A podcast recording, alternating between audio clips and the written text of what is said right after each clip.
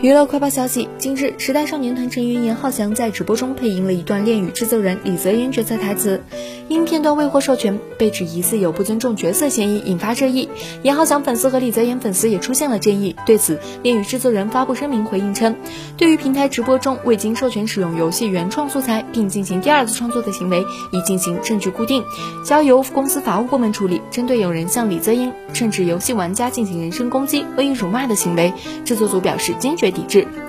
八月九日，台湾女星王柏瑜接受媒体采访，谈到了过去对贾静雯插足她婚姻事件。离婚多年后，王柏瑜已经看淡很多，她直言不愿再回顾这段经历。之前，王柏瑜对贾静雯是恨之入骨，因为目睹贾静雯和前夫黄建群约会，当时怀孕的她气得第二天就生下女儿，最后忍不了老公出轨贾静雯，选择离婚。